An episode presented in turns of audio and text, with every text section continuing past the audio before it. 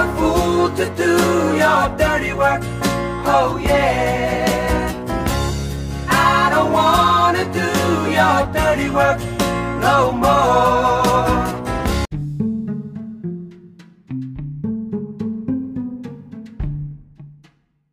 Aí, pra você que se liga aqui no mais novo episódio do DespidaCast, meu nome é Lorenzo Bononi, seja muito bem-vindo.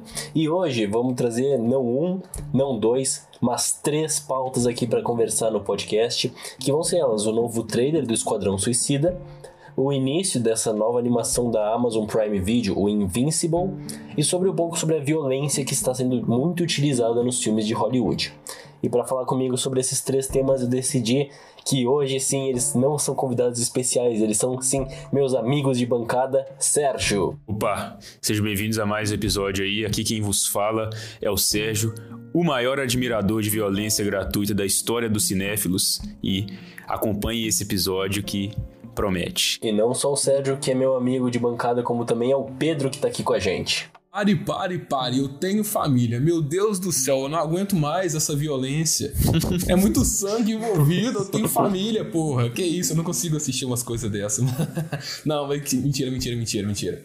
Brincadeiras à parte, assim como o Sérgio, eu sou um apreciador da violência e do sangue, mas até certo ponto. Eu acredito que é, um dos nossos debates aqui mais calorosos, e tem a ver também com os próprios dois temas que você citou que a gente vai apresentar, enfim, né? Pode ou não ser benéfico para agregar para a trama. E tô muito, muito satisfeito por você ter apresentado a gente hoje com uma grande indireta para mim em relação ao episódio passado, onde eu chamei vocês de convidados metaforicamente, dizendo que nós somos amigos de bancada, quando na verdade nem bancada a gente tem, mas nó, parabéns para você, Lourenço, superou. Bancada virtual.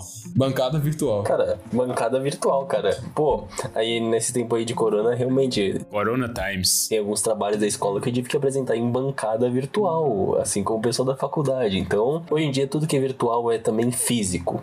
Tudo é tudo e nada é nada, como diria Tim Maia. Menos web namoro. não vem com essa não. Isso aí não funciona não não. existe é, não, tá? pois é, isso aí. Só existe aí web amigos. Web amigos aí é nice. Será? Será? Ixi. Será que existe web amigos? Ou isso aqui é um jogo de interesses? Pô, Interesse por quê, cara? Você só tá ali perdendo seu tempo conversando com outra pessoa. Se você perde seu tempo pra conversar com outra pessoa, ela tem que ser seu amigo. Porque Não necessariamente. você não tá ganhando nada com isso. Você pode estar perdendo seu tempo em prol de coletar informações de outras pessoas. Não necessariamente você quer ter um vínculo de amizade com falando sobre si mesmo, Pedro? Porra, cara, mas o que, que eu vou fazer com a informação do, do, do maluco aleatório que mora lá em Caxias do Sul? Muita coisa. Já assistiu Mr. Robot? muita, muita coisa. Porra, eu sou, eu sou da área de informática, mas eu prezo pela Privacidade, né? segurança dos dados, privacidade. É, tanto que eu. Fiquei sabendo, Sérgio, que você tá aí pra inaugurar o WhatsApp 2. É verdade isso? Tô, cara, tô. A gente tá lançando a campanha aí já. A primeira ação de marketing é justamente os memes. Tanto que muita gente tá falando, ah, não, o WhatsApp 2 é só meme. É porque é- essa é a intenção mesmo, é ser um meme, porque o meme ele viraliza muito mais rápido do que uma propaganda, por exemplo. Porque você bota, por exemplo, um anúncio do, WhatsApp 2 no YouTube, vai virar tipo o anúncio da mina dançando do Kawaii lá, ou do TikTok. É mais assim, mãozinha pro ar, balança o pescoço pra lá e pra cá. Todo mundo vai começar a odiar. Aí as pessoas vai ter o efeito contrário, tá ligado? As pessoas vão querer não querer o WhatsApp 2 ao invés de querer. Agora, quando é meme, a parada se torna da hora, entendeu? Então essa foi a nossa primeira jogada de marketing aí para introduzir a ideia do WhatsApp 2 no subconsciente da, da galera. Despidamente, em parceria com o WhatsApp, galera. Se liguem nos próximas cenas dos próximos capítulos. Vocês viram que esses dias o WhatsApp caiu, né? Sim, sim. O WhatsApp, Instagram, então. Era eu, eu hackeei o PC do Zuckerberg. Não, já que a gente tá em parceria com o WhatsApp, eu espero que ninguém aqui vá zucar uns aos outros. Ninguém aqui desse Despida vai zucar ninguém, eu espero. Eu zuco o Zuck, rapaz. Você não tá entendendo. Tá bom. Cuidado ao falar do nosso querido Zuckerberg. Existem pessoas que podem estar escutando esse episódio que são totalmente contrárias às ideias dele e vão querer também nos boicotar. Rapaz, vamos ser cancelados pelo Zuckerberg. Pelos fãs do Zuckerberg. Eu não preciso nem citar nome, né? Vocês já sabem, né? Não preciso citar nome. Com certeza. Mas então, já que estamos falando aí de amigos, que tá falando sobre uma equipe que não tem nada de amigo entre eles, que é o Esquadrão Suicida, que recebeu o primeiro trailer nessa sexta-feira, no dia 26 de março. O filme vai ser dessa vez, não vai ser mais com David Ayer e nem vai existir o Ayer Cut. Aleluia, irmão!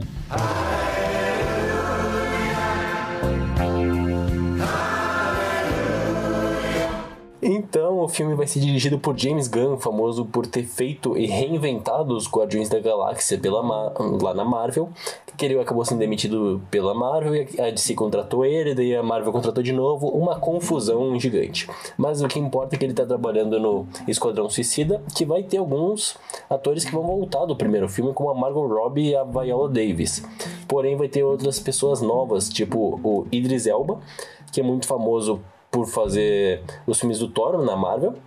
E também vai ter o John Cena, que quem não conhece John Cena, não é? Porra, John Cena, cara. John Cena, eu sou muito fã do John Cena desde criança, cara. John Cena era o meu ídolo da infância. Meu sonho era ter aquelas camisas que ele usava na WWE.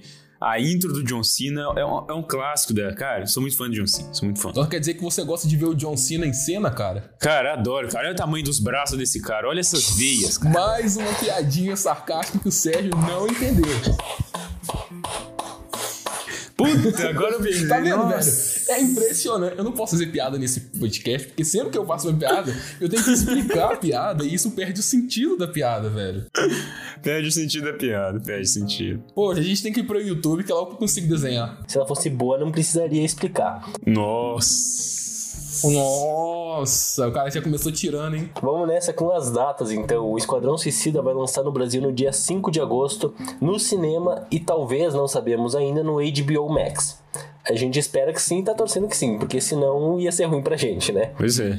A menos que todo mundo esteja vacinado até lá, o que eu espero que aconteça. É, não é meu caso, porque até agosto eu não vou ser maior de idade ainda. Ih, dançou, rapaz.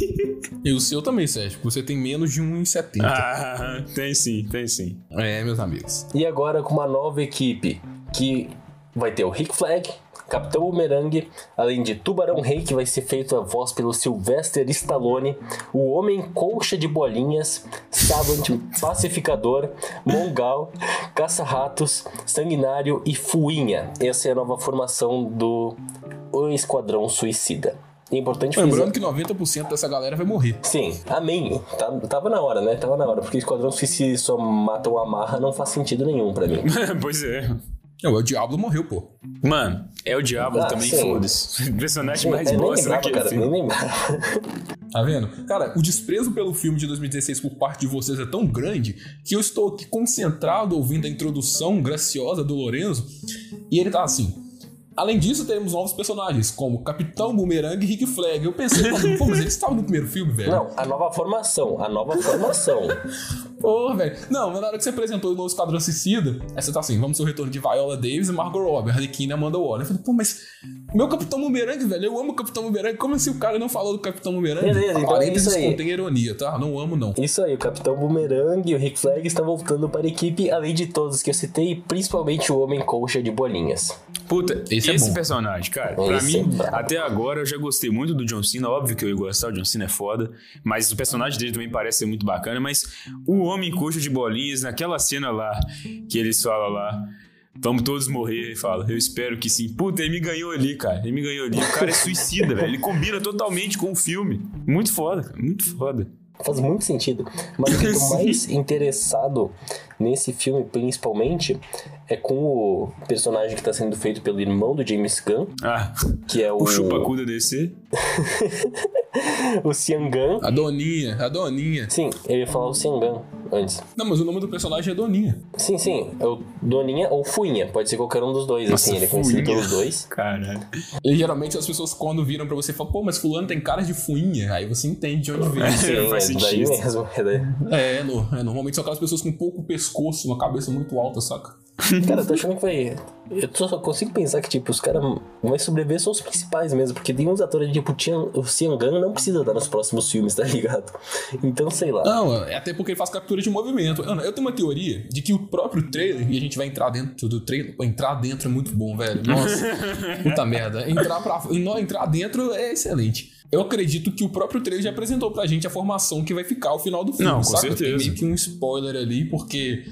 é, enfim, O pôster também, cara. Tem o pôster aqui, que. Na verdade, tem dois pôsteres, né? Mas Nos dois posters você vê os mesmos personagens é, sobrevivendo, que no caso é a Arlequina, o Sanguinário e o, o John Cena, e também o Tubarão Rei, o Rick Flag, o Homem Bolinhas lá, coxa de bolinhas, Amanda Waller. a Amanda Waller e a Caça-Ratos. São esses que estão nos dois posters que foram divulgados, é, sim, tirando os posters individuais, né?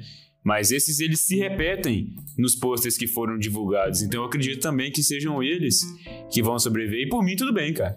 Por mim, tudo bem. Pô, velho, brasileiro é tão azarado que o primeiro filme que Alice Braga faz na DC, ela morre. E no da Marvel também morreu. Sim. Porra, velho. Pô, e até a gente já sabe que o Pacificador vai viver porque ele vai ganhar uma série, né? Pô, eu tô Ele bem empolgado pra ver essa série, cara. Se bem que a Viúva Negra ganhou um filme depois de morta também, então não é garantia. Mas de vai ter uma série do Pacificador. Então vamos falar um pouquinho sobre o trailer, que ele já mostrou uma abordagem muito diferente do trailer de 2016, porque é impossível a gente não comparar isso com o filme de 2016. Então ele já tem uma abordagem diferente. O Sérgio me falou em off que tem uma pegada meio de guerra, assim. E eu queria ver com vocês o que vocês acharam já desse primeiro trailer, assim, que eu particularmente gostei, mas esperava um pouquinho mais do trailer. Apesar que trailer não tem que esperar muito, né? Eu vou discordar de você porque eu acho que a gente tem que esperar muito, muito do trailer porque é ele que nos vende o filme. Então, se ele não aparenta ser uma coisa legal, acredito que o nosso hype pro filme cai. E foi justamente o que aconteceu comigo aqui. Quando eu vi que o novo Esquadrão Suicida ia ser reformulado com as mãos de James Gunn, eu fiquei muito animado, porque o trabalho que ele fez na Marvel é muito bom, que é com os Guardiões da Galáxia. Tanto o primeiro filme quanto o segundo são ótimos, e o terceiro promete ainda ser melhor. Mas quando eu assisti o trailer, cara, aquela sensação de hype cessou. Não quer dizer que eu achei o trailer ruim, e não quer dizer que eu estava com expectativa pra trailer. Esse tipo de coisa é banal. Você tem que criar expectativa pro filme. O trailer, o papel dele é te vender um bom filme. Mas eu me decepcionei em muitas coisas e eu quero debater com vocês aqui né, ao longo da nossa conversa. Mas já respondendo a sua pergunta de cara, eu não curti muito o trailer, saca? Não é ruim, mas eu não senti um hype aquilo que me leva pro, pro cinema, ou no caso pro stream, né? Como esse vai ser lançado simultaneamente. E que eu tenha virado falado, porra, esse Esquadrão Suicida vai ser do caralho. Muito pelo contrário, eu me senti muito mais empolgado, e agora, uma opinião meio chocante, com os trailers do primeiro Esquadrão Suicida do David Ayer. E eu acho que, embora o filme seja ruim, todos os trailers daquele Esquadrão Suicida são incontestáveis. São muito bons. Tanto o primeiro, que é quando a gente tem uma abordagem mais séria e acredita que o corte do David Ayer vai realmente ser colocado no cinema, quanto na reformulação, que depois já ganhou trailers com músicas mais agitadas, com mais cores, com mais piadas. Então, tipo, todo o material de divulgação daquele Esquadrão Suicida foi muito bom, foi o que atraiu muita gente pro cinema e que foi também que deu o golpe em muita gente que foi pro cinema, né, velho? É, Eu lembro dos é. posts da galera no, no Facebook, no Instagram, no Twitter aí, na época do filme, em 2016. Esse filme vai valer cada centavo do meu humilde ingresso. Porra, não valeu, né? E agora é legal que eles estão fazendo o mesmo meme com esse Esquadrão Suicida. É, que eu acredito que sim, vai ser melhor. Mas, cara, todo o material de marketing daquele Esquadrão Suicida de 2016 é muito bom. É De muito fato. bom. E quem falar que não é bom, mano, tá sendo hipócrita. Sabe? A gente não pode jogar a culpa do filme no trailer. O trailer nos vendeu um bom filme. O filme não era bom, tá? Mas em relação à comparação que você falou que é inevitável entre esses dois, eu me senti muito mais hypado por aquele filme do que com o trailer desse. Cara, isso aí me fez pensar até uma coisa que é uma. É o que eu tenho um pouco criticado ah, a Warner nos últimos meses, é que, com exceção do Snyder Cut, que teve um marketing muito bom, eu tô sentindo que o marketing da Warner tá muito fraco. Godzilla vs Kong eu tô sentindo um marketing fraco.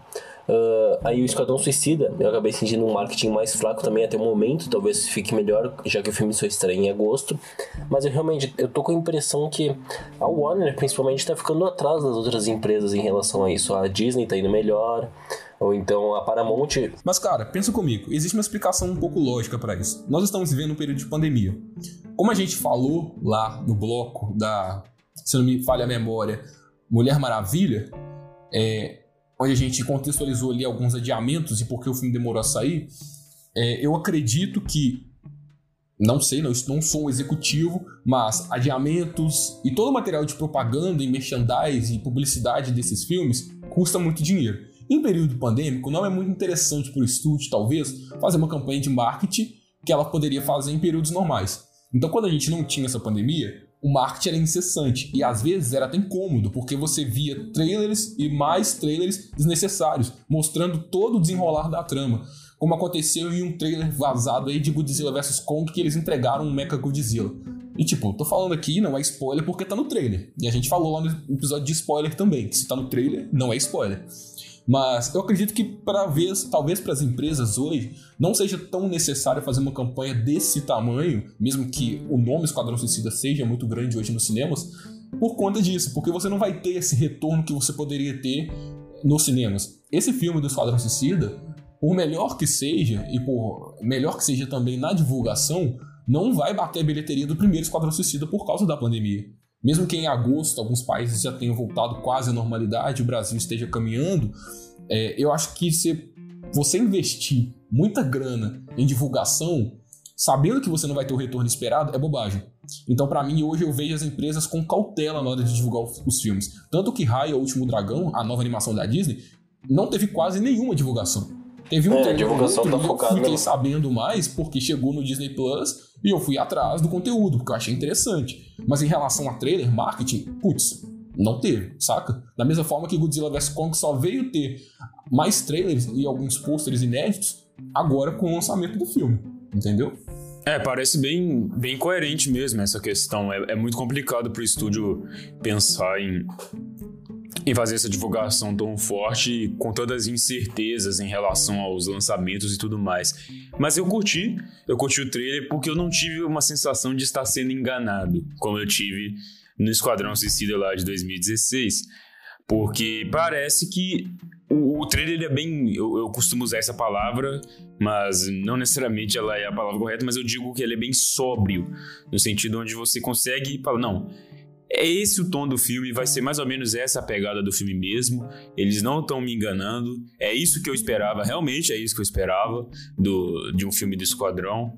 E embora é um pouco menos do que eu esperava, porque embora já tinha sido vazado é, um pouco mais, na verdade, quer dizer, porque já tinha vazado mais ou menos a questão do Starro, a estrela gigante lá ser vilão, eu, eu fico um pouco surpreso, porque parece uma ameaça meio grande demais pro esquadrão, sabe? Tipo assim, uma coisa, puta, a Liga da Justiça enfrentou o Starro nas primeiras histórias deles, nos quadrinhos, então assim, parece uma parada meio grande, mas não, não quer dizer que vai ser ruim, longe disso. Só tô falando que é interessante e é curioso a decisão de usar o Starro num filme do Esquadrão. Embora ele combine mais com o Esquadrão do que com a Liga da Justiça, porque é uma parada meio tosca, né? Se for para pensar. E, e combina É, não perfeitamente. funcionaria É. hoje no cinema com a liga, eu acredito que não. Principalmente essa liga dos X-Men, Não, né? nunca. não faria sentido nenhum. Nunca.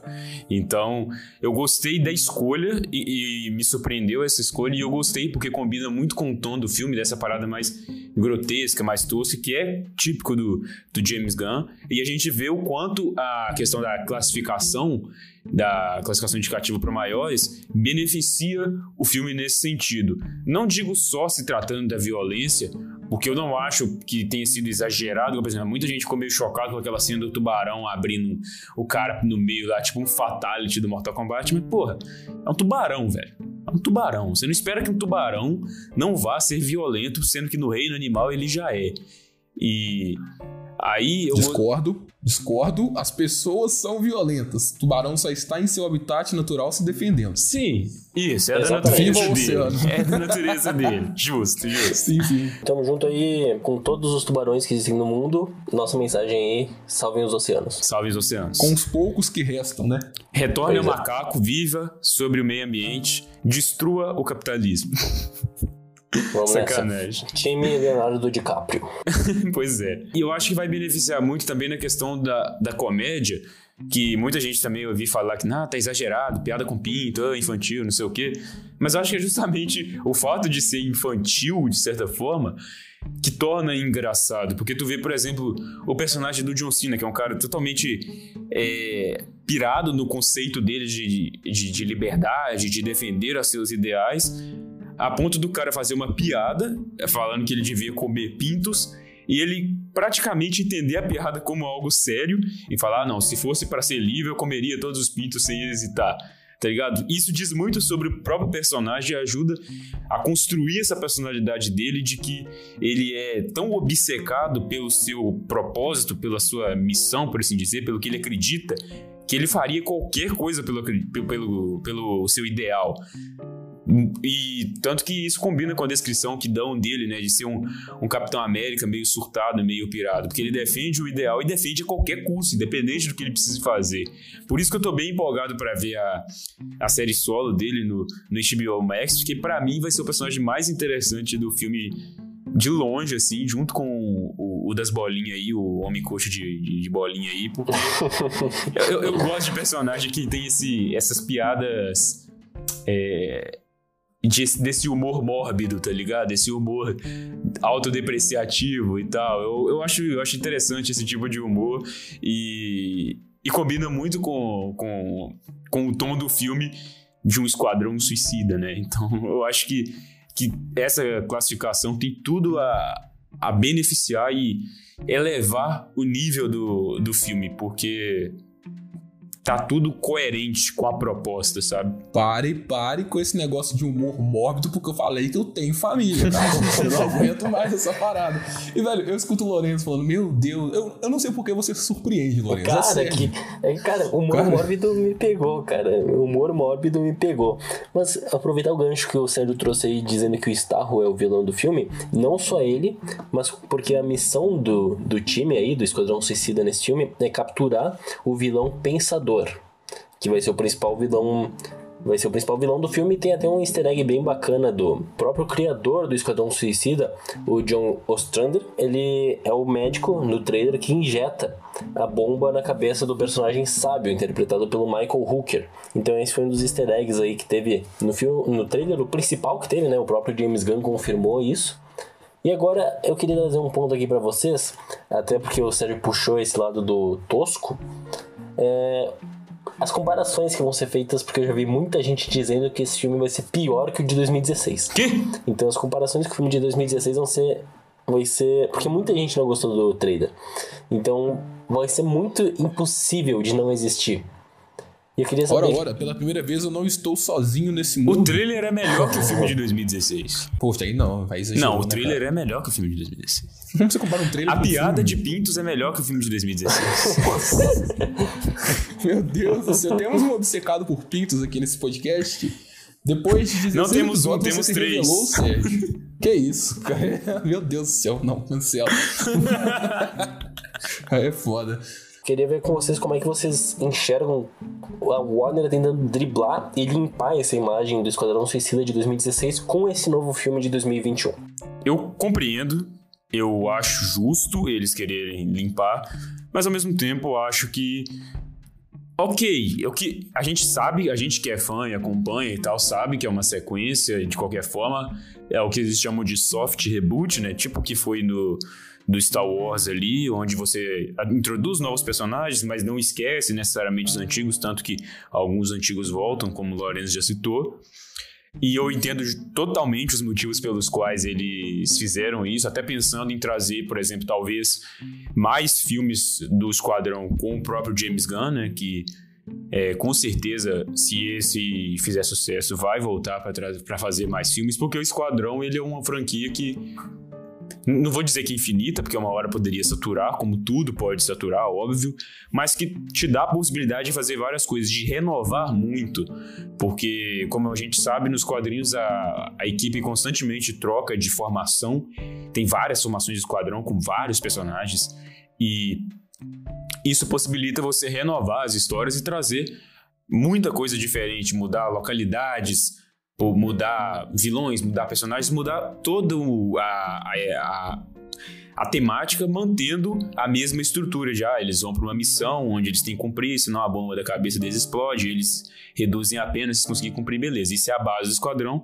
E aí, dentro disso, dá para trabalhar de inúmeras formas. Então eu espero também que faça sucesso, principalmente por causa disso, porque eu quero ver novos filmes, eu gosto muito de James Gunn, gosto muito do Esquadrão, e eu acho que vale a pena nesse sentido.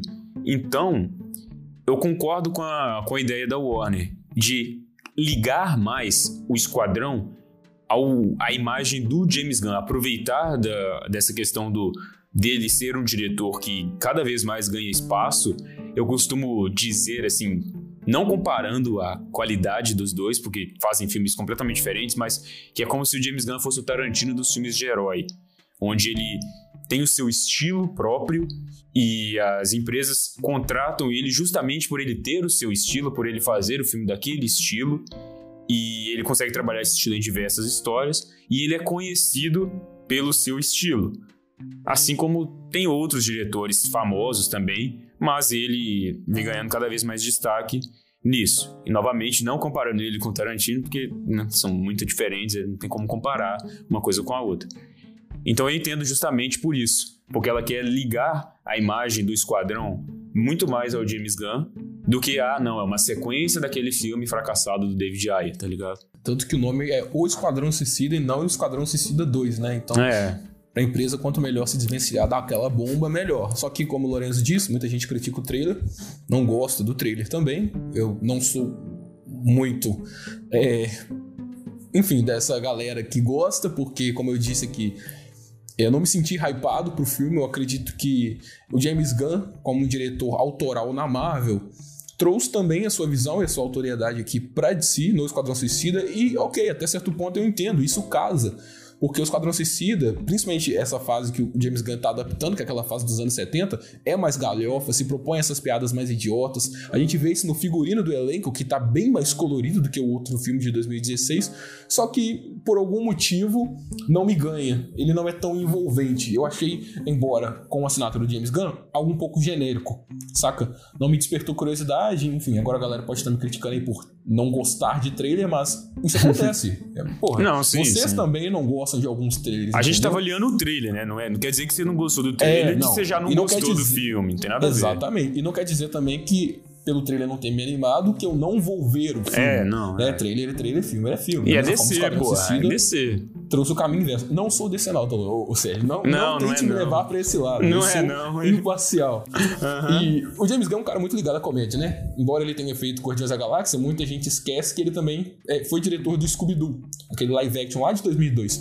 É, e, poxa, é bem característico dele, essa comédia. No Scooby-Doo, nos Guardiões e aqui em Esquadrão Suicida, pelo trailer, a gente já conseguiu é, se adaptar a isso, tá? O que eu vi muita gente reclamando, Lourenço, é, em relação a essa galera que você citou, que viu também uma parte de não aceitação desse novo trailer, foi da piada. Muita gente, é, principalmente o fã da DC, tá atrelado a coisas mais sérias, muito é, por conta do Snyder, né? Pelo conceito Uhum. que ele introduziu em Homem de Aço e foi seguindo com Batman vs Superman e a Liga da Justiça. Mas é, não é algo que a gente pode colocar como uma crítica relevante, porque a DC tem várias camadas e vários personagens. Cada personagem se adapta a um tipo de temática. Não quer dizer que o Snyder fez o Superman um pouco mais sombrio e o Batman mais violento, que toda a linha da DC tem que seguir dessa forma. Eu compreendo isso perfeitamente, e eu acho que sim, o Esquadrão Suicida merece sim uma abordagem diferente. Mas é um diferente que não é diferente. Por quê? De novo, vindo do James Gunn, a gente já viu isso. Então, é, eu queria agora passar a bola pra vocês se ele não está somente replicando o que ele já fez de sucesso em Guardiões da Galáxia e se isso não é ruim. Eu, particularmente, já adiantando a minha opinião, não acho isso ruim. Acho que o time que tá ganhando não se mexe. Se deu certo lá, pode dar certo aqui. Porém, consequentemente, você acaba criando uma coisa mais genérica. A ponto de a gente olhar e falar, pô, mas eu já vi isso. Saca? E normalmente, e, e- principalmente nesse filme do Esquadrão Suicida, que é um soft boot do primeiro, a gente quer ver algo um pouco mais diferente. E não somente diferente do primeiro, mas diferente enquanto filme. Uma outra visão. Vocês acham que isso incomoda? Ele ter vindo e replicado o sucesso de Guardiões aqui? Não, não acho que incomoda, principalmente porque a gente sabe que ele é um bom diretor, tecnicamente falando, e ele tem já essa assinatura com os filmes de heróis. Então eu acho que não é ruim, porque ele não pode. Eu não acho que ele precisa inventar muito, principalmente quando é alguma coisa que já está ah, meio na beira do precipício, que é o caso do Esquadrão Suicida nos cinemas. Ele não pode inventar muito pra dar certo, ele tem que fazer o que ele sabe fazer. Então acho que ele tem que. ah, acho muito bom ele seguir nesse estilo, assim, que ele já tem assinatura. Até porque, como é que você vai inventar muito no Esquadrão Suicida, sabe? Tipo, é um quadrinho que já tem meio que uma fórmula estabelecida, onde você, se você mexer demais, você pode acabar descaracterizando, sabe?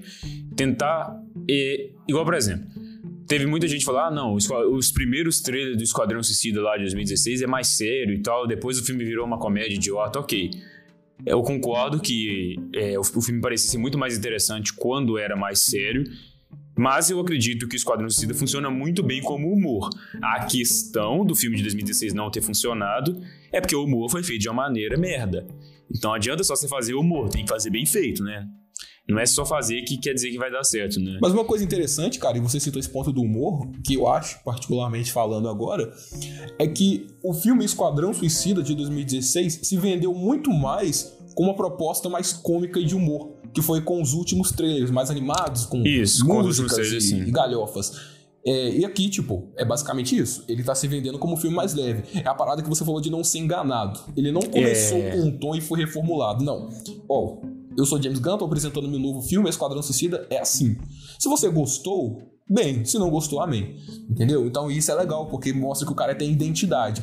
Só que, de novo, parte da minha crítica com esse trailer é o fato de é, eu achar meio bobo. E é algo que eu já vi em Guardiões da Galáxia. Embora algumas piadas funcionem e alguns personagens funcionem, como é o caso do Tubarão Rei, que, porra, galera, se você estiver nos ouvindo aí, nosso contato de e-mail vai estar aqui na descrição. Envia lá, por favor, a sua caridade. Eu vou deixar também o Pix para quem entrar em contato com a gente. E me mande, por favor, porque eu tô precisando comprar um funk do Tubarão Rei. Se eu não tiver um funk do Tubarão Rei, eu não venho no próximo episódio. Depois do Esquadrão Suicida, tá? É minha promessa aqui. Que Mas- isso? Não, que isso, eu tenho que achar. Pô, ele é muito fofinho, velho. Tipo, eles quiseram se distanciar da parada lá do Groot, do, do- que ele já fez em Guardiões da Galáxia, né? De ser aquele objeto fofo pra vender brinquedo. Mas não deu, velho. Tubarão Rei é tubarão. É a porra toda desse trailer. É muito bom. Só que, da mesma forma que o humor dele funcionou em alguns momentos de Guardiões da Galáxia, esse mesmo humor não funcionou em outros. E como eu tenho que hatear Normal, aqui, é. como eu já falei em outros episódios, aquela dancinha com o Ronan no final do Guardiões da Galáxia de 2014 me tira do filme, velho. Aquele é horrível. É uma solução mais tosca que eu já vi na vida em combate de vilão. Detalhe, portando uma joia do infinito. Então, assim, é, eu gosto muito dos dois Guardiões da Galáxia. Eu acho que a temática humorística é muito proveitosa, só que não é 100%. Da mesma forma que o Esquadrão Suicida não vai ser 100%. Existem bons momentos no trailer onde a comédia funciona e existem outros onde a comédia não funciona. Entendeu? E eu acho que tender por esse caminho comercialmente é muito bom, porque você atrai mais pessoas pro seu filme, você atrai crianças pro seu filme, com os pais, claro, né? Porque esse aqui é mais de 18 anos. Mas é, também é um caminho que é repetitivo. A gente já viu, entendeu? Então eu gostei é, em partes do trailer, mas o saldo geral pra mim não foi positivo. Eu me senti vendo uma coisa que eu já vi antes, sem tanto apreço, sem tanta identidade. Cara, é estranho porque quando eu vi o trailer, eu tava, eu tava no horário de almoço lá do, do serviço. Aí quando eu vi o trailer, eu tomei um choque, cara, porque me pareceu diferente. Não sei, essa. Eu acho que sim, a questão do humor tá, tá semelhante, né? Claro que muito mais explícito pela classificação. Mas eu senti um, um James Gunn um pouco diferente, não na questão da condução. Ó, já tô falando de umas coisas muito além só por um trailer. Ah, né? Desconsidera se você achar que eu tô sendo precipitado demais, que está, você que está ouvindo nós aí. Mas eu tô falando no sentido de é, ser uma vibe um pouco diferente. Porque o, o Guardiões ele tem uma pegada que ele é um pouco de é, grupo de aventureiros, sabe? Uma parada meio. Eu ia falar família, porque realmente eles são meio que uma família disfuncional ali. Exato. E aqui eu sinto essa, igual o Lourenço comentou que eu falei em off, eu sinto essa pegada militar, principalmente na, na parte lá que eles estão naquela parte que tem uma mata mais fechada, que tem uma praia e tal. Puta, isso me lembra muito a guerra do Vietnã. E eu, eu, eu gosto pra caramba da guerra do Vietnã. Não, não de verdade, a guerra do Vietnã foi horrível. Só pra deixar claro. Pois é, mas eu gosto muito de coisas da, da, temática da guerra do Vietnã. E, inclusive, hoje mesmo eu tava jogando o Call of Duty Black Ops Cold War, esse último que saiu aí, que eu queria jogar a campanha dele, só que eu não ia pagar só pra jogar a campanha. Aí eu dei sorte de um amigo do trampo ter ele lá e ele me emprestou esse final de semana para poder zerar o jogo. E tem uma fase no Vietnã que é sensacional, é muito boa. E, e, e, na hora que eu vi isso, eu falei, puta, olha o trailer do Esquadrão e tal, me remeteu muito a isso. E eu gosto dessa pegada mais militar. Eu sou muito fã de filmes desse estilo que, que trazem essa abordagem, que eu acredito que aqui está muito bem representada. E até por ter essa temática do. Que, que eles vão num país ali que parece que é na América do Sul ou na América Latina, é, onde tem a ver com a, é, um líder militar e tudo mais. Aparece um exército ali naquela cena onde o Starro tá dentro daquela. parece ser uma usina, um reator, uma coisa assim, sei lá. Que, que, que destrói tudo lá. Então eu, eu senti muito essa questão que me tirou totalmente da, da vibe é, Guardiões da Galáxia, que é espaço, planetas e naves e tudo mais. Aqui tá muito mais pé no chão, que é justamente a proposta do Esquadrão, né? Sempre foi assim e tal. Então, isso acho, acredito que vai ser um, um, frescor, de certa forma, embora o estilo parece, a, aparentemente, estar voltando da mesma forma, a questão da interação dos personagens em equipe e tudo mais. James Gunn já tem experiência em trabalhar em equipe, é algo que trabalha muito bem, equipe de, de personagens e tal. Mas, é, pelo fato dessa temática ser um pouco diferente, eu, eu senti esse frescor na hora que eu vi o trailer falei, puta, olha aqui, uma coisa que, que eu queria ver e que eu tava meio com medo de não ter, mas tem, tem essa pegada. Então é isso, vamos esperar agora até o próximo trailer, mais da divulgação mesmo, e o próprio filme no dia 5 de agosto aqui no Brasil pra gente assistir então e ter mais opiniões. Lembrando que desse PidaCast, obviamente, vai ter um episódio sobre esse filme. Então nos vemos de novo em agosto, Esquadrão Suicida. Até lá. E eu quero meu Funko do Tubarão Rei, senão a gente não se vê na música. Fazer a vaquinha pro Funko do Pedro. Então agora vamos falar sobre essa nova série que tá conquistando já muitos fãs, Invincible, é a nova animação do Amazon Prime Video baseada na HQ de Robert Kirkman. Ele que já tem o próprio The Walking Dead, muito famoso por isso, e agora vai ficar famoso também por conta do próprio Invincible. Então, a animação estreou já no dia 26 de março, com três episódios, e agora vai lançar episódios semanalmente, e também aqui no DespidaCast você vai ter um episódio sobre Invincible completo. Hoje é mais pra gente dar uma introdução sobre isso, e principalmente destacar já que logo de cara a gente já teve um elenco muito bom com J.K. Simons, Steven Yeun, Mark Hamill, Seth Rogen e Sandra Oh. Então o elenco tá muito bom, é, a produção tá muito boa e principalmente queria destacar que a dublagem está muito boa. Cara, eu amo esses conceitos de elenco, porque quando a gente fala que o elenco tá muito bom e de fato está muito bom, nós citamos as vozes originais. E aí quando a gente recebe o produto, a gente assiste dublado. Então acaba que essas vozes originais se tornam relevantes. Da mesma forma que se eu for assistir o Esquadrão Suicida é, dublado, o Stallone como Tubarão Rei pra mim, tipo, não vai fazer diferença nenhuma, saca? É, mas é bom, é muito bom o elenco de dublagem. Eu gosto pra caramba. Foi um dos pontos altos da animação. Não, não só isso, cara, mas uh, os próprios, o próprio personagem, ele é feito simi, muito similar com o ator. Tipo, o Jake Simons ali é a cara dele que tá desenhada, sabe? É perfeito.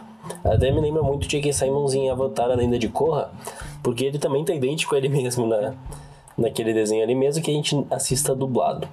Mas então, para trazer um pouco mais sobre o que é esse Invincible, ele é essa adaptação da HQ, onde narra a história do, sobre o Mark. O Mark é filho do Omni-Man, que é o principal super-herói da Terra. Uma Terra que tem muitos super-heróis e muitas equipes, e principalmente muito similar a DC. Os personagens ali são claramente, claramente uh, homenagens a DC, que o Robert Kirkman fez. Porque, pô, ali a liga dele ali, os Guardiões, são idênticos à Liga da Justiça. Eu achei isso fenomenal. Tá feliz, Sérgio? Opa! Você que é decenalta? Demais! Foi muito da hora ver ali no início do episódio esses personagens é, aparecendo ali e eles vão aparecendo aos poucos, né? Aí você vai identificando as referências ali, foi uma sacada muito é, boa mesmo. O Asa Negra é, é o Batman, né, cara? Isso sem dúvida ali é perfeito, cara. Perfeita Até construção. Voz, Sim. Ah, cara, daí tem ali o que parece. que eu esqueci o nome do super-herói agora, mas que parece o Caçador de Marte, e por assim vai. A Eve, que é muito semelhante a Estelar. A Eve vai indo por assim. Estelar, cara. É bizarro. Não, é engraçado o, o símbolo dela, né? Que é o símbolo da, do gênero feminino, né? é, aquela, aquele círculo com aquela cruz de ponta cabeça. Tá, falar uma cruz de ponta cabeça parece ser o saltanista, mas não, é o mais, né? Não paro de me surpreender com o Sérgio, cara. Meu a cada episódio é uma deixa maluca. É muita viagem, né, cara? É muita viagem. Mas eu já queria falar aqui, então, nesse episódio que vai ter um spoiler agora gigante do final do primeiro episódio. Então, se você não viu ainda, pula essa parte do Invincible, porque, pô, a gente tem que falar sobre o que foi o plot twist do primeiro episódio. Que já no, lá tem uma emergência na cena pós-crédito, onde todos os guardiões estão reunidos na, no que seria a sala dos guardiões, não sei como é que o nome re, na animação não cita.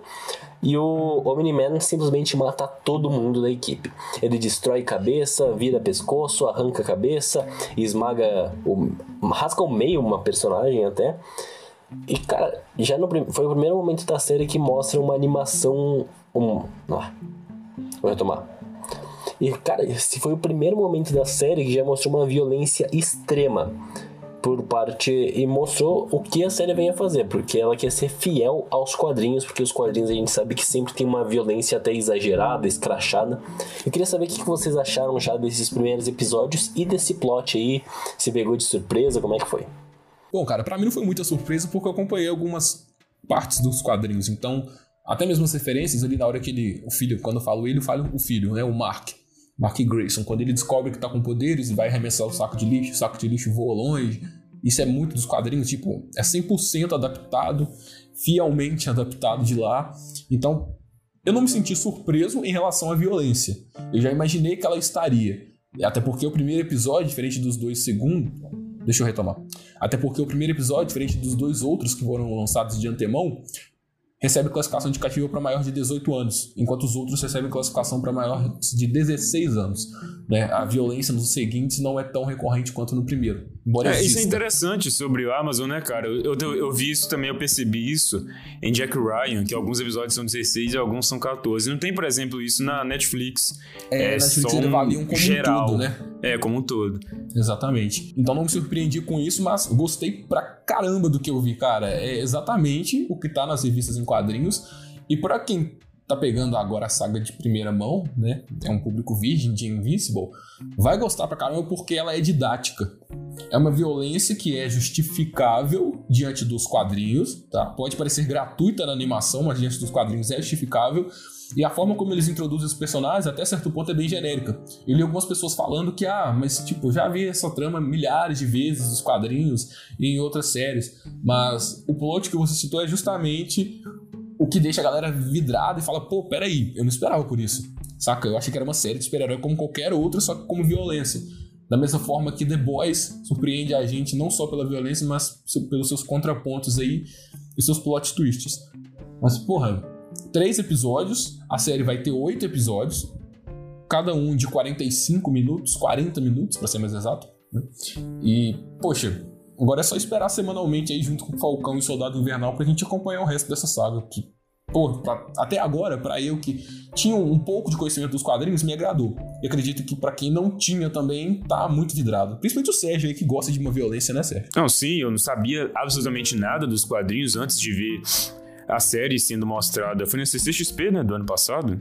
E ela recebeu até pouca divulgação, cara. Pouca, achei muito fraco é, essa questão, porque ela tem um potencial imenso de atrair público, sabe? Principalmente estando no Amazon, onde o pessoal já vê eh, o The Boys, que também é uma série bem violenta, que traz heróis violentos e, e tudo mais. Então, eu, acho que devia ter sido mais é, fortalecido esse marketing e talvez aproveitado até de certa forma alguma coisa relacionada a The Boys, sabe? Talvez um comercial com o Capitão Pátria assistindo Invincible, sei lá. É uma ideia que eu acho que seria legal de fazer. E... Até porque é difícil não comparar os dois, né? Não, não é, por ser assim, da Amazon, né, cara? Mas por ser super-herói e violência. É. Isso. E a, te a, temática é bem, bem diferente, claro. A gente não tá... Embora tenha os super-heróis malvados também, como é o caso do Omni-Man mas, assim, a condução é diferente e tudo mais, mas sim, a comparação é inevitável e ambas são igualmente é, excelentes aquilo que se propõe a fazer. E eu acredito que é, o, o, ponto que a gente está bem falando aqui né, sobre a violência, eu acredito que ela é bem é, intensificada nessa parte específica do Omni-Man, dele acabando com os guardiões lá e tal. por causa do choque. Eu acredito que o episódio todo ele veio se segurando de certa forma. Você vê que ao longo do episódio tem momentos de porrada, mas eles não são tão violentos. Assim, tá, tem aquela cena lá do olho, por exemplo, que dá um sangue ali e tal, mas é algo que você fala, ok, entendeu? Que não, não chega a chocar. Agora, nesse momento, já é um choque bem maior. E é justamente isso, porque o, o episódio todo ele apresenta o Omni-Man como o Superman daquele universo, né? E tanto na questão dos poderes quanto na questão do caráter, do pai, de ser um exemplo, de ser algo que as pessoas se espelham e tudo mais. Um exemplo, um, um símbolo de esperança, assim como o Superman. E aí no final você vê ele massacrando o pessoal que, que também é super-herói que acolheu ele, como ele mesmo fala, que ajudou ele. Aí a violência vem justamente com esse propósito de você ficar cada, de você ficar mais chocado ainda com a atitude dele, porque ele não tá só massacrando, ele tá massacrando violentamente, brutalmente. Então eu achei bem é, bem boa essa, essa questão de terem colocado a violência. De forma alguma achei gratuita, principalmente nesse ponto. E essa questão da, da, da violência gratuita, né? Eu acho que é um termo muito banalizado que você vê muitas pessoas utilizando violência gratuita, esse termo, esse termo, mas assim, é muito a linha entre o que é gratuito ou não, eu acho que ela é muito tênue e muitas pessoas confundem às vezes a intenção da violência e falar, ah, não, é gratuita. Parece um pouco ignorante de certa forma por parte da, da pessoa, sabe? Não sei se vocês concordam comigo. Polêmico. Polêmico, polêmico, porque eu acredito que até certo ponto a violência anda lado a lado com a narrativa. Mas, dependendo da trama, dependendo de como ela é usada, ela sim se torna gratuita. Entendeu? É, não sei se é um termo banalizado, você diz que é, eu discordo. É, porque eu acho que ele existe. Entendeu? É, e a gente tem que relevar isso em algumas coisas. Então, beleza, a parada é violenta, a parada se propõe a ser violenta, mas até quando aquela violência ali não é simplesmente um show visual? Saca? É um tema que a gente vai falar mais pro final do episódio. Mas sobre essa série, cara, é muito interessante uma coisa, por quê? É, você disse que no começo ela não é tão violenta, não tem esses estilhaços de sangue, né? Como a gente vê mais pro final dos outros episódios. Mas eu vejo que os Guardiões, enquanto vivos, tinham um código de ética. Da mesma forma que, se vocês pararem para prestar atenção nesses três primeiros episódios da série, a todo momento, durante as lutas, os super-heróis se preocupam com baixas de civis. E é uma coisa que a gente não tá tão habituado a ver em outras animações, em filmes de super-herói, porque é uma coisa atípica. Ah, a gente tá brigando, a cidade tá caindo aos pedaços, vai morrer gente. Beleza, conviva com isso. Nessa série, não. No meio da luta, em um determinado momento, o Mark para para ajudar uma idosa e leva ela até o hospital. E isso quando eu falo no clímax da violência, no clímax da ação, saca? É um ponto muito interessante que eu particularmente tenho para mim como uns diferenciais da série. Por ser uma série de super-herói, a gente não vê isso em outras, saca? É, a comparação com The Boys é inevitável. E The Boys, embora tenha um caráter político, ele se assemelha a isso na questão da violência. Só que ele também não tinha essas brechas para civis, saca? E como animação, eu acho que isso pode ser ainda mais explorado e é um diferencial. Era até mesmo uma série que a Marvel estava planejando e acabou caindo no limbo, que se chamava Damage Control. Ela ia se passar após alguns eventos da fase 2 da Marvel e ela ia abordar as consequências na cidade após os conflitos dos super-heróis, né? Seja nos filmes aí do Homem de Ferro, do Capitão, enfim. Era uma coisa que eu queria muito ver e que infelizmente não aconteceu. E poder ver isso em Invincible é muito bom. Concordo. Lembra muito isso. Então é isso, a gente não tem muito o que falar ainda sobre Invincible, porque a gente, pô, só tem três episódios até agora, de uma série que vai ter oito, então tem mais cinco semanas aí lançando um episódio por semana. Então, daqui cinco semanas a gente se vê aqui de novo também com Invincible, pra, porque daí a gente vai ter nosso veredito completo aqui, comigo, com o Pedro e com o Sérgio, como sempre. E o que tem de semelhante entre o Esquadrão Suicida e Invincible, que está se tornando cada vez mais popular no cinema dos heróis, principalmente, é a classificação mais 18 por conta da violência. Parece que todos os heróis agora são personagens do Quentin Tarantino e tá tendo um monte de sangue, um monte que é filme desde isso começou mais ou menos em Deadpool, mais ou menos. E como deu certo, é óbvio que todo mundo decidiu usar e eu tô achando muito bom em vários casos. Tem uns casos aí mais pra frente no episódio que eu vou citar que me incomodou um pouco. Mas o fato é que a violência pode estar se tornando saturada no cinema dos heróis. Eu acredito que para saturar ainda vai demorar um pouco, porque ainda tem muitas coisas onde você pode explorar a violência e ela sendo. Não, explorar a violência é, pega muito mal, né, velho? Cara, depois de tudo que você falou nesse episódio, isso é o que menos vai pegar mal. Relaxe. Pior que é, pior que é. Mas no sentido de trazer personagens onde você pode explorar, como fizeram Deadpool com o Logan, e aí po- podemos expandir para personagens que não vão ser explorados a violência, como o caso do Blade no, no, no MCU, mas que fun pode funcionar também sem, e casos de personagens da DC que poderiam vir a ter produções onde se explora, seja a animação, que eu acredito que seria a melhor opção, que é o Lobo. É um personagem que eu gostaria muito de ver. Eu gostaria muito que tivesse uma série animada do Lobo, eh, seja no HBO Max, que seria a plataforma principal, porque eh, digamos que o Lobo é um personagem que, para funcionar no live action, ele tem que ser muito bem feito. E, e tem que ser muito bem feito mesmo, porque senão pode ficar extremamente tosco.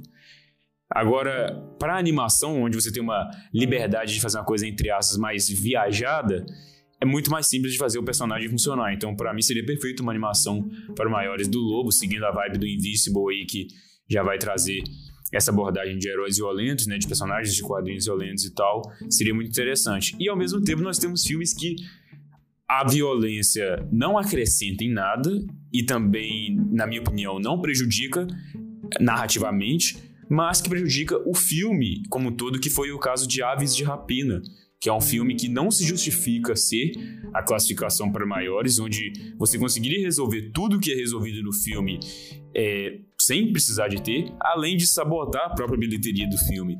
Então, às vezes, eu acho que o estúdio ele vai muito nessa vibe de, putz, vamos pegar, surfar nessa onda de violência aí, vamos fazer o filme mais ok, vamos pensar aqui. É diferente, por exemplo, se fazer Esquadrão Suicida violento e fazer o Aves de Rapina violento, sabe? Parece que eu tive a impressão de que o Aves de Rapina, no meio do processo, eles falaram: ah, não, vamos fazer isso aqui? Vamos, vamos fazer uma abordagem meio Deadpool? Vamos fazer isso aqui para tentar chamar a atenção dessa galera? Porque talvez o público é, masculino, adulto, não sei, não tenha tanto interesse no filme. Vamos trazer essa violência aqui para tentar chamar essa galera? E acabou que isso meio que deu uma sabotada no filme, né? É, como a gente citou no episódio anterior, ele não precisava obedecer uma classificação indicativa de 18 anos porque ele não tem conteúdo pra isso, saca?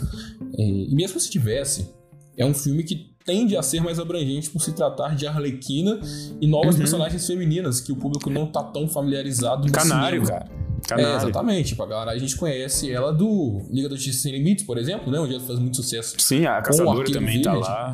Caçadora, exato. Arrow, pra quem acompanha, né? Eu achei que a forma que poderia incluir elas no cinema seria um pouco mais abrangente, e não foi. Só que essa violência, é, como o Lorenzo disse, né? Pode ficar saturada, e a gente não pode esquecer que os filmes de heróis estão saturados. E agora vamos jogar pedra, mas eu vou manter a minha opinião. Filmes de heróis estão saturados. E muito porque filmes de heróis se parecem em gênero, número e grau. Todos estão indo para um caminho onde obedece à mesma fórmula. A fórmula da DC hoje se assemelha muito à fórmula da Disney. Não falo da Marvel porque a Disney aplica essa fórmula também em Star Wars e em outros projetos. Mas é a fórmula do sucesso. Ok, compreendo. Isso é muito claro para mim. Só que a fórmula do sucesso que é um sucesso provindo do capital, do dinheiro. Então, enquanto estiver dando dinheiro, eles vão continuar fazendo. Mas até que ponto nós, como consumidores de coisas diferentes, de projetos autorais, vamos ficar dando dinheiro para isso? Falo isso porque depois de alguns filmes ali que eu me decepcionei bastante, certos projetos não me levam ao cinema. Antigamente eu era um fanático do super-herói que ia em todos os filmes super-herói, seja Marvel ou DC. Independente do personagem, eu tava lá pra ver. Porque falou que é super-herói, poxa, me instigou. Só que hoje eu já não sou mais esse cara. Muito por conta do meu bolso, que hoje eu paro e penso com que eu vou gastar, mas também por conta de saber que o filme vai ser aquela mesma coisa que eu já vi em outro. Saca? É, não estamos hateando Viúva Negra, mas vamos usar de exemplo aqui. Em tempos normais, sem pandemia, eu seria uma pessoa que provavelmente não iria ao cinema ver Viúva Negra se não fosse pelo Despidamente. Se não fosse pelo DespidaCast. Se não fosse pelo ofício do meu trabalho. Porque eu sei que é um filme é, que não vai agregar muito pro MCU em si, porque a personagem já morreu. É, embora agregue pra ela, não é aquele filme diferente, não é aquele filme maluco da Marvel que eu falo, poxa, esse realmente a Marvel se surpreendeu. É diferente, por exemplo, de um Guerra Infinita, onde você espera muita coisa, de um Vingadores Ultimato, onde você espera muita coisa, saca? Então eu acho que indo por esse caminho, você acaba tornando a violência gratuita e sim, respondendo a sua pergunta, Lourenço, saturada. Certos projetos não dependem de uma classificação mais 18, como o Sérgio bem evidenciou com Aves de Rapina, e eles acabam não abrangendo o público que deveria para reter esse capital que hoje os estúdios prezam. Então é mais ou menos um tiro no pé do estúdio colocar um filme com classificação indicativa mais 18 e colocando uma violência gratuita. Saca? Eu, por exemplo, não vejo. Eu sei que isso não vai acontecer, tá? Mas vamos pegar de exemplo aqui os próximos filmes da DC que foram anunciados. Como Adão Negro, como Besouro Azul, como Projeto da Zatanna. Cara, nenhum desses filmes eu gostaria que recebesse uma classificação mais 18, justamente para não cair no mesmo canto do Vigário que a Arlequina caiu com as aves de rapina. São heróis, e no caso do Adão, anti-herói, que não são abrangentes para o grande público. Embora você tenha ali o The Rock como papel principal, mas quase ninguém conhece o Adão Negro. Quase ninguém conhece É, o Besouro Azul. Quase ninguém conhece a Zatanna. Eu acho que é justamente por isso que colocaram The Rock até. Porque É, ele vai sim, chamar o vender público, filme. né? É. Exatamente. E The Rock é muito raro ele fazer um filme mais 18. É muito raro The Rock fazer um filme mais 18, mais 16. Sim, não, e isso não vai acontecer, entendeu? Aí você vê violência, sangue, sangue, sangue espirrando, você fala, pô, mas beleza, eu compro a ideia de que é realmente uma coisa para maiores, mas até que ponto isso é interessante? Até que ponto eu posso assistir, por exemplo, o Invincible, que é um desenho com um filho, com um sobrinho? Então, esse negócio eu acho que até é uma coisa que eu iria perguntar, porque para filmes, principalmente os que vão para o cinema, eu acho que a classificação realmente importa bastante. Mas para séries e filmes que vão para o streaming, eu acredito que não influencia tanto. Eu acredito que a liberdade de você fazer uma série, um filme para maiores no streaming, sem prejudicar a audiência em medidas de streaming, né? não falando bilheteria, já que é streaming, a audiência daquela obra, é, eu acredito que até, o, até o- em alguns casos o contrário, às vezes até o, o maiores chama muita atenção no streaming, porque e isso não influencia tanto os, os jovens, adolescentes, que a gente sabe que eles vão ver de qualquer jeito, sendo para maiores ou não, porque estão em casa e eles simplesmente vão pegar e ver. Enfim, tem amigo meu aqui de, de 10, 12 anos que assiste todos os filmes violentos e séries e tudo da Netflix e tudo mais. Então eu acho que isso é muito ligado ao cinema. Eu não vejo, por exemplo, é, uma pessoa pensando na classificação na hora de assistir uma série de, de heróis ou uma série de qualquer coisa que seja na Amazon ou na Netflix. Ela simplesmente vai ver e foda-se, sabe? Até às vezes a pessoa fica até surpresa, porque, tipo, primeira vez que eu fui atrás de Demolidor, eu não esperava. Eu fui descobrir depois de alguns episódios que era a classificação mais de 16, sabe? Porque se tornou uma coisa até um pouco comum a gente ver os heróis assim. Porque, como eu disse, lá começou em Deadpool, a gente viu o Logan, viu o Deadpool 2, viu Aves de Rapina, no caso, agora o Snyder Cut, mas como tu citou no streaming, o Demolidor e o Snyder Cut foram sucessos e não fez diferença nenhuma a classificação indicativa nesse sucesso. Foi simplesmente por, porque o pessoal estava interessado e nem olhou a classificação O indicativa. The Boys também. The, ah, The Boys o pessoal acho que. Não, sim, Se mas um eu digo, mais, mas, não tipo- fez diferença em números, né? Sim, mas o The Boys, a gente tem que ponderar que ele foi vendido como uma série sanguinolenta. É, saca? sim. E essas outras duas, Isso. não. Essas outras duas, como o Lourenço citou, a gente descobriu lá dentro. Sim, sim. Por isso que eu falo mesmo que faz mais diferença pro cinema do que pro, pro conteúdo em streaming, porque é, eu acredito que no conteúdo em streaming isso até vende mais a produção, Eu sabe? não sei se vende mais, cara. Eu tenho essa dúvida, saca? Até porque, por exemplo, É Titãs tem mais liberdade. é uma série que se propõe a ser mais 18 e tem necessidade de ser mais 18? Não acho que tem. Não, Titãs não tem mesmo não, isso eu concordo. Mas, É, e- igual por exemplo, só, só para completar esse meu raciocínio, eu vou citar por mim mesmo agora, não sei se eu- tem alguém que está no podcast ou que algum ouvinte nosso que concorda comigo, que pensa da mesma forma comigo, mas quando eu vou ver, por exemplo, alguma série de ação, algum filme de ação na Netflix e tudo mais, que seja de tiroteio e, e coisa e tal, se eu vejo que ele é para menores de 16, que tipo 14 ou 12, eu dou uma pensada antes de ver. Porque Não quer dizer que vá ser ruim, longe disso. Não tô falando que o filme vá ser ruim. Tem excelentes filmes de ação 14, com classificação 14 e tal. Mas é porque geralmente quando eu vou ver algo de tiroteio, de ação, de guerra, de espionagem e tudo mais, eu quero uma pegada mais violenta, mais adulta, mais brutal, entendeu? Então isso me motiva mais a ver o filme. Às vezes o filme pode ser uma merda. Igual tem um filme que chama Polar, da Netflix, tem o Mads Mikkelsen, que eu fui ver muito por causa dele. Mas o filme é horrível, é um desastre completo. Mas isso me chamou a atenção e eu fui acabei vendo. Então, assim, por isso que eu disse que talvez pode vender mais dependendo do caso. Cara, é, eu tô escutando a sua opinião aqui e eu sei que você ponderou que não necessariamente a classificação indicativa para menores, né, ali na faixa dos 14, vai fazer com que a parada sobre uma guerra, por exemplo, não seja boa. Pode sim ser boa, uhum. mas que te faz meio que dar uma afastada, tira um pouco a sua motivação para assistir. E eu acredito que isso é muito específico de você, porque a maioria das pessoas. É, isso não é ruim, tá? Isso é bom, porque mostra que você tem ali um gosto pessoal e uma identidade com base em filmes e séries. Mas acredito que a maioria das pessoas não se deixa levar muito por isso, porque o projeto, sim, pode ser bom, tendo essa temática com classificação baixa, da mesma forma que ele pode ser ruim, tendo uma classificação indicativa para maiores. E uma coisa que eu sei que muita gente que está me ouvindo, você que está me ouvindo, vai concordar, é que muito provavelmente você já assistiu Falcão e Soldado Invernal. E a ação do Soldado Invernal com o Falcão é muito boa, e é violenta, principalmente no primeiro episódio, onde o Falcão joga a galera do helicóptero. Eu conheci inúmeras pessoas que ficaram muito surpresas ao ver aquilo, porque se trata de um projeto da Marvel barra Disney. É, eu também fiquei. Então, eu também fiquei. Eu não vou mentir, eu fiquei porque eu falei, poxa, eu já vi os personagens da Marvel matando, mas não dessa forma tão, sabe, consentida. No sentido de, ah, o cara caiu helicóptero, foda-se. É, ele nem hesitou. Ele nem se importa. Exatamente. Ele não pensa duas vezes, ele só faz. E aquilo ali é uma violência de alto nível. Saca? É uma violência muito grande. Porque a gente tem o consentimento de que o cara morreu. É claro que ele morreu. A gente tem o consentimento de que quando aquele helicóptero explode, todo mundo que estava ali dentro morreu. Saca? Isso a gente consegue entender. E a série não precisa usar de sangue é, jorrar sangue pela tela para mostrar isso pra gente. A gente subentende que aquela violência é pesada e isso impacta na classificação indicativa. A classificação indicativa de Falcão e Soldado Invernal é 14 anos aqui no Brasil.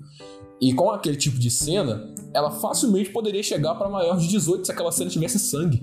Sim. Então é por isso que o meu ponto é, é, sim que a violência está se tornando saturada pela forma como ela é executada. Eu acho que hoje as pessoas têm como sinônimo de violência sangue. E não necessariamente é isso. Então, quando ela é bem utilizada, ela pode ter sangue, como também pode não ter. Que eu vou comprar a ideia. Agora, quando ela começa a jorrar muito sangue, mostrar que aquilo ali tem um grau de seriedade, para mim se torna gratuito. Para mim se torna só mais é, um oferecimento visual para justificar a classificação indicativa. Eu, eu, eu, entendo, eu acredito que é, é, válido, mas, igual você falou, é uma, é uma, por ser uma opinião pessoal, quando é um sangue exagerado, tudo bem. Eu aí, aí eu já tô bem do seu lado mesmo. Mas às vezes eu, eu sinto a necessidade de, um, de, uma, de mostrar pelo menos um pouco. Não que seja. Não precisa ser a coisa mais exagerada do mundo, mas para me dar uma sensação de realismo, sabe? De uma coisa porque me, me, causa mais impacto eu ver. Porque aí você vê, por exemplo, aquela cena do, do Buck, que ele tá sonhando lá, tendo pesadelo, na verdade, com os tempos que ele era o soldado invernal, que ele senta o tiro em todo mundo lá e não sai nem um pouquinho. E aí, é, Tipo assim, eu sinto, obviamente, a violência, tá todo mundo morrendo lá e tudo mais, mas se tivesse um pouco, de uma forma que fosse realista, que. Como se fosse mesmo uma pessoa. O tanto de sangue que sai de uma pessoa na vida real. Tipo, espirra um, um pouco de sangue na parede, daí. É, um pouquinho, um pouquinho ali. Umas gotas no seja chão. O, o buraco de tiro ficando vermelho ali e tudo mais ia dar um peso maior, mas não, não quer dizer que isso, que a falta disso está prejudicando a cena, longe disso, a cena é excelente, é ótima. Por isso que vem essa questão.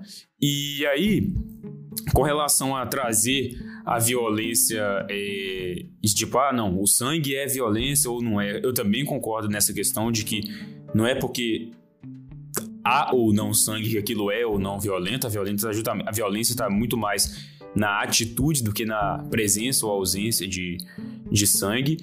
Mas uma coisa que é meio estranho é que o sangue, na minha visão de, de espectador, muitas vezes ele contribui pro humor. Como, por exemplo, em Esquadrão Suicida do James Gunn, que a gente conversou um pouco, naquela cena do trailer, onde o, o tubarão ri rasga o cara no meio. Cara, eu ri alto naquela cena. Cara, eu tenho medo de você, velho. Eu acho que o Lorenzo não riu. Você riu, Lorenzo, nessa cena? Não, eu não, eu não tô mais ficando chocado, tô ficando assustado. Meu Deus do céu, cara. Eu desconheço os limites do Sérgio, na moral. Cara, porque isso me remete muito a Mortal Kombat. Eu acho os fatalities do Mortal Kombat extremamente engraçado, porque eu, eu acho o absurdo engraçado. Meu então, quando eu Deus vejo algo muito absurdo, que você olha e e fala, caralho, que coisa absurda. E isso me gera graça, entendeu? Meu Deus do céu, Sérgio. Não. No episódio que vem, já prepara o roteirinho aí, porque eu quero saber qual vai ser a nova inventiva em relação a violências. Porque do gado, você passou pro cara totalmente gótico, sombrio, realista, violento. Né? Todo episódio tem um tema desse, é muito bom isso. Mas, é, só pra complementar o que você falou aqui e também é, pontuar aqui minha, meu veredito né, em relação à pergunta do Lourenço e a esse tema, né, sobre a violência hoje estar ou não gratuita em Hollywood, é que, de novo, eu pontuo que não necessariamente precisa ter o sangue, eu acho que quando esse sangue é de forma exacerbada, acaba perdendo o sentido da cena, porque pra mim fica muito mais estético do que conciliado com a narrativa. Mas um é exemplo estético. disso É estético é o mesmo. Homem de Aço.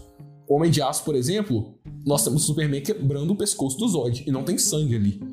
É muito violento, cara. E isso não fez a classificação indicativa subir, saca? Como a gente debateu naquele episódio de Alita, a classificação indicativa sobe por conta do sangue vermelho, né? E existem inúmeras soluções para você fazer uma violência muito bem feita sem sangue. É, e à medida que isso vai se popularizando, acaba que alguns diretores que já não têm o mesmo gracejo vão usando de forma gratuita. Então, por exemplo, o Todd Phillips usou isso muito bem em Coringa. Porque narrativamente fazia sentido aquela cena do Murray apresentar um sangue, porque o cara atirou nele ao vivo, exatamente. Mas é, o Aves de Rabina, por exemplo, já não usou isso com o mesmo gracejo, saca? Então vai diretor para diretor e vai dar estética que ele quer pro filme. Em Logan era justificável, é, em Liga da Justiça Snyder Cut foi opcional, porque se o Zack Snyder não quisesse usar o sangue, ele poderia facilmente. A gente entendeu o filme perfeitamente. A violência do Snyder Cut, ela se torna muito mais estética do que funcional. Pra mim, não faz o menor sentido ele mostrar o sangue ali junto com a narrativa. Ok, mas ele quer porque esteticamente você entende que o personagem é mais violento, você entende que aquela ação teve consequências, e ok, eu não me senti incomodado com isso no filme. Mas é uma coisa necessária? Não. Entendeu? É estético. E essa parte me incomoda. Eu acho que é justamente essa diferença da nossa visão. Porque eu, é, eu já acho que já até citei isso no Despida, eu gosto muito do- da parte de cinema, a parte que eu mais gosto é a direção de fotografia e a parte visual do filme. Eu sou muito fã do Roger Dickens, por exemplo, diretor de fotografia do Blade Runner 2049, que é um dos meus filmes favoritos. E eu acho que isso contribui muito para a estética ao ponto de eu não preocupar tanto com a narrativa, se isso é coerente ou não. Por isso que às vezes as pessoas falam, ah, o Zack Snyder é um diretor muito de espetáculo, ele é muito de videoclipe, ele faz muito visual bonito e às vezes esquece a narrativa em prol daquele visual. E pra mim isso não é um demérito, pra mim isso é justamente uma qualidade, porque eu gosto muito de ver coisas belas e bonitas. E na minha visão, ver um vilão, um bandido, um cara de merda ali, um mau caráter, explodindo belamente, sangrando, é, é lindo, cara. Ok. Então, o meu veredito sobre a minha própria pergunta é, acaba sendo muito parecido com o do Pedro. Eu acho que quando é, narrativamente faz muito sentido e eu gosto, quando é narrativamente, acho que encaixa muito bem. Mas principalmente é, quando acaba sendo um elemento mais artístico, como muitas vezes o Tarantino é, ele tende a exagerar demais. Tipo, a cabeça É, que o Bill é realmente. Cara, às vezes a cabeça do cara explode e tu vê que é uma cabeça falsa e ele faz de propósito isso, mas é uma decisão artística do Tarantino e se tornou, querendo ou não, uma assinatura dele. Uma marca. Ficou É. uma marca do Tarantino isso, esse negócio do sangue. Então acho que depende muito como o diretor vai usar de modo artístico ou se ele vai usar esse modo artístico, mas ficar muito nada a ver, sabe? Então acho que se tu for usar nessa maneira eh, visual, tem que ser muito cuidadoso, igual outros, igual alguns diretores são, como Tarantino, ou Scorsese, ou Hitchcock, sei lá. Tem várias vários trabalhos que tem que fazer específicos e por isso muitas vezes os diretores renomados acabam se dando melhor em relação a isso. Até porque não é o filme todo, né? E o próprio Snyder, cara. Snyder já é renomado nos meus livros, Snyder já é renomado. É, em Batman vs Superman, por exemplo, na cena do armazém, existe uma diferença entre o corte do cinema e o corte de versão estendida. Não só por conta do que foi cortado, mas na cena do armazém, onde Batman luta contra os capangas lá do, do Luthor, né? É, existe uma cena onde ele pega o arpel, finca numa caixa e joga a caixa no cara. Na versão do cinema, a caixa acerta esse cara e esse cara desmaia. Nessa versão estendida, é, o cara bate a cabeça na parede e você vê o sangue. Ali, é, você entende por quê. O Batman é um herói que está voltando da aposentadoria, que está amargurado, que está puto e que está matando. Ponto. Entendeu? E já é um pouco diferente em Liga da Justiça, por exemplo. Entendeu? Quando você tem esse sangue, entre aspas, gratuito. Eu sei que ele reforça a violência e a imponência do Lobo da Steppe, mas ele não deixa de ser um pouco gratuito. Saca? Porque é, a partir do momento em que ele não colabora pra narrativa é, e que ele não se propõe a ser tão violento, ele pra mim vira, como a gente tá dizendo aqui, estética. Saca? E isso me incomoda e eu tenho muito medo do que isso pode ocasionar daqui pra frente. Porque, por exemplo, o filme do Deadpool, ele vai ser pra maiores dentro do universo Marvel, ok. Dentro de um universo que não recebe filme pra maiores. Mas e esse sangue? Será que vai ser tão convincente? Será que vão fazer um sangue merda no CGI? Sangue merda. Eu não sei, velho. Várias produções eu fico vendo aquele efeito de sangue e falo, mano, que sangue falso é esse? Saca? E isso empobrece a, a- a produção da parada. Falando de uma fumaça vermelha pra representar o sangue. Será? Que isso? A vinda de Galactus em forma de sangue do Deadpool. Vida de Galactus. É foda.